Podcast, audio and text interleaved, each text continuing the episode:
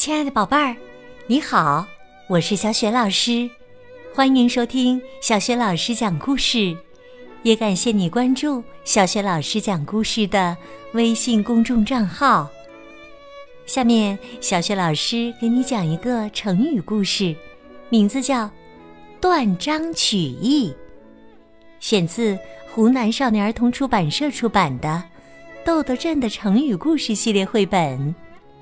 现在这套绘本故事书在小学老师优选小程序当中就可以找得到。好了，故事开始了。断章取义，方块武士的职责就是抓贼，抓各种各样的贼，大贼小贼统统都抓。只要听到一个“贼”字儿，方块武士就会毫不犹豫地拔出宝剑冲上去。方块武士也是个热心肠的人，谁有困难，他总是十分热心的去帮助。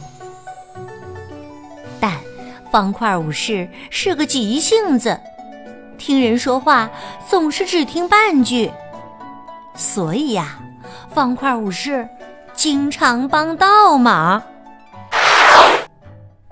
有一次啊，方块武士碰到肥肥商人，他热情的打招呼：“你好，肥肥商人，好久没看到你了。”肥肥商人愁眉苦脸的说：“哎，我病了。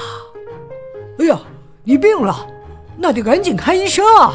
你别急，我马上送你过去。方块武士很着急，一把背起肥肥商人就往圆圆医生的医馆跑。肥肥商人急忙喊道：“我不去！”方块武士打断他的话：“必须去啊！得了病一定要看医生才会好得快呀！”说时迟，那时快，转眼的功夫。方块武士已经把肥肥商人送到了圆圆医生的医馆门口了。肥肥商人急得脖子都红了，指着方块武士连连摆手：“哎呀，你听我把话说完呐！我才看完了医生，买完了药，眼看就要到家了。哎呀，你却把我又送回这里了。”方块武士有点尴尬。啊，你又没说。菲菲商人很生气。我正准备说我病了，才看完医生回来，结果才说了半句，你就把我送回这里了。啊！瞧，方块武士就是这样，费了力气。还不讨好。有一天呐，迷糊老爷的老母亲过生日，迷糊老爷邀请了很多朋友一起庆祝。博学先生也来了，看着迷糊老爷一家和和睦睦的，博学先生即兴赋诗一首，送给迷糊老爷。要知道。博学先生是方圆国最有学问的人，他要写诗，大家自然十分期待。博学先生清了清嗓子，开口说道：“这个老母不是人。”啊！朋友们听到这句话都惊呆了。一下子，大家都安静了下来，场面十分尴尬。这时啊，方块武士正好路过这里，听到这一句，停下了脚步，说：“不是人，难道是妖怪？”博学先生不紧不慢的念出第二句。九天仙女下凡尘，哦，原来是这样啊！大家都松了一口气。博学先生突然念出了第三句：“儿孙个个都是贼。”贼！方块武士的职责就是抓贼，他的耳朵最听不得一个“贼”字儿。有贼，我来也！方块武士拔出宝剑冲了进去，就像一阵旋风刮过。方块武士把屋子里的人全部抓了起来。方块武士，你你你你干什么呀？迷糊老爷不明白。嗯，不是说有贼吗？方块武士有点摸不着头脑。迷糊老爷又急又气，说道。那是博学先生在吟诗呢。博学先生，最后一句是什么呀？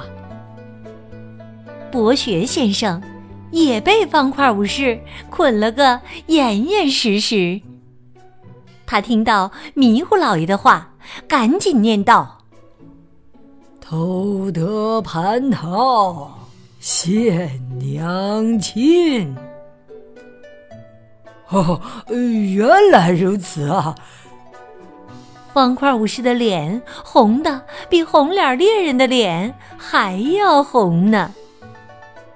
你看，听别人说话，只听一节儿就下结论，会造成多大的误会呀！方块武士觉得自己太对不起大家了。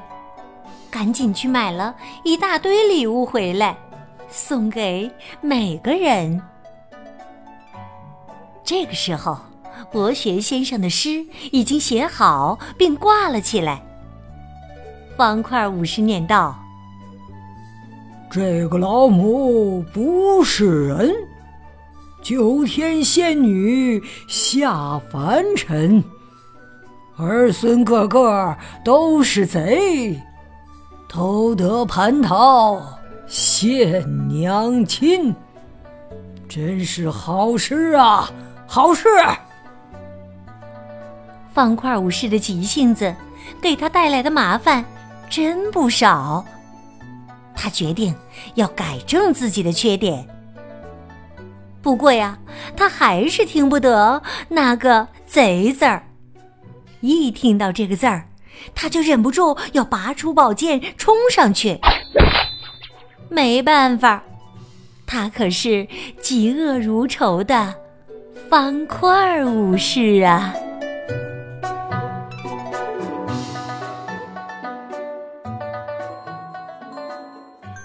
亲爱的宝贝儿，刚刚你听到的是小学老师为你讲的成语故事《断章取义》，选自。豆豆镇的成语故事系列绘本，这套绘本故事书和小学老师之前讲过的很多绘本童书，在小学老师优选小程序当中都可以找得到。断章取义呢，出自《左传》襄公二十八年，意思是指不顾全篇文章或谈话的内容。孤立的取其中的一段或一句的意思，指引用与原意不相符。和断章取义意思相似的成语有“望文生义”“断章截句”“穿凿附会”。今天呢，小学老师给宝贝们提的问题是：方块武士最听不得哪个字呢？如果你知道问题的答案，欢迎你在爸爸妈妈的帮助之下，给小雪老师微信平台写留言回答问题。小雪老师的微信公众号是“小雪老师讲故事”，欢迎宝宝宝妈来关注。微信平台上不仅有小学老师之前讲过的一千七百多个绘本故事。还有小学语文课文朗读、小学老师的原创文章和许多精选故事专辑。喜欢我的故事、文章和朗读的课文，别忘了随手转发分享，让更多的大小朋友受益。我的个人微信号也在微信平台页面当中，可以添加我为微信好朋友。好了，我们微信上见。